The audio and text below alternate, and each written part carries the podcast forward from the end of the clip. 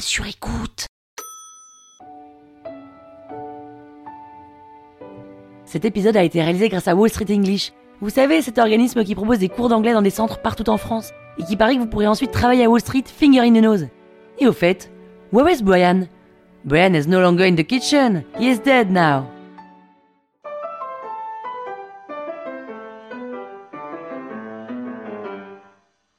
Salut les arnaqueurs, c'est Pénélope. Et oui, Pénélope, c'est mon vrai prénom. Génial, hein Dans cet épisode de l'arnaque, je vais vous raconter la première fois où je me suis affiché devant un public. Sans vous spoiler, je peux vous dire qu'à la fin, vous réfléchirez à deux fois avant de mettre bilingue anglais sur votre CV. En vrai, je suis comme tout le monde, hein. Parisienne, 34 ans, et je suis née à Londres en Angleterre.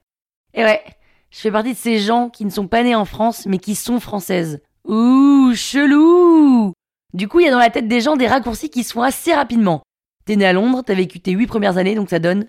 Tes parents sont anglais? T'es bilingue. Tu y retournes très souvent en Angleterre, non? Je suis pas bilingue et je retourne jamais en Angleterre. Mais bon, du coup, j'en profite et je me dis que ça peut peut-être aider, et j'ajoute sur mon CV bilingue anglais. Alors, le premier job que je trouve après le Vietnam, c'est un poste de responsable communication au Publicité Drugstore, qui inclut de superviser des séances de dédicaces dans la librairie. Et alors, une fois, la femme qui s'occupe des signatures, avec qui je m'entends très bien, m'envoie un message la veille d'une dédicace et m'écrit Pénélope, je suis à faune, je ne serai pas en mesure de présenter et de traduire les questions demain à John Irving. Peux-tu le faire vu que tu es bilingue anglais? Bilingue anglais. Non mais alors là, vous vous dites pour quelle raison j'ai eu besoin de mentir et de mettre bilingue anglais sur mon CV alors que je postulais en France, dans une boîte française qui ne recrute que des Français et qui ne demande pas de parler anglais? Mais franchement, ça a aussi peu de sens que de mettre du bleu sur sa queue de billard alors que celui d'avant vient juste d'en mettre. C'est juste de l'ébrouf, ça ne sert à rien.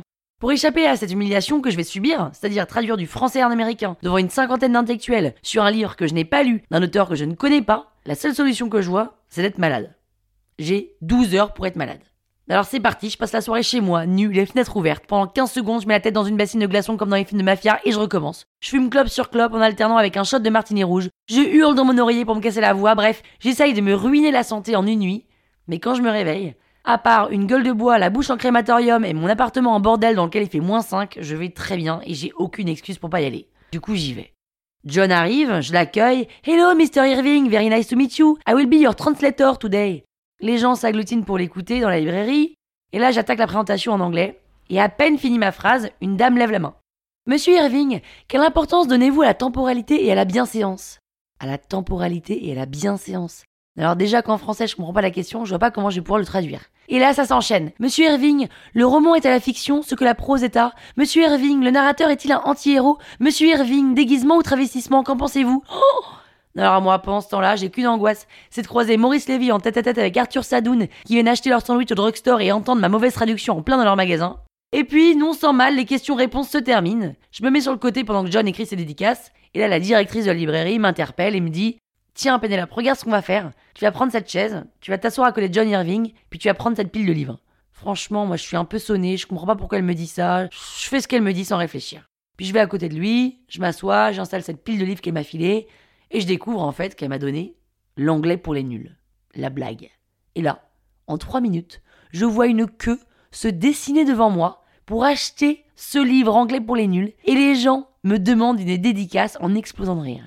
Et c'est comme ça que je me suis retrouvé à signer l'anglais pour les nuls, que j'ai pas du tout écrit, hein, en pleine librairie, aux côtés de John Irving.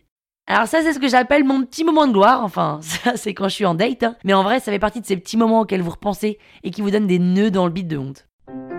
Et ouais, c'est ce qu'on appelle l'arnaqueur arnaqué. On a tous fait à hein, mentir, mais franchement, à quoi ça sert d'écrire sur votre CV vous êtes bilingue si vous l'êtes pas?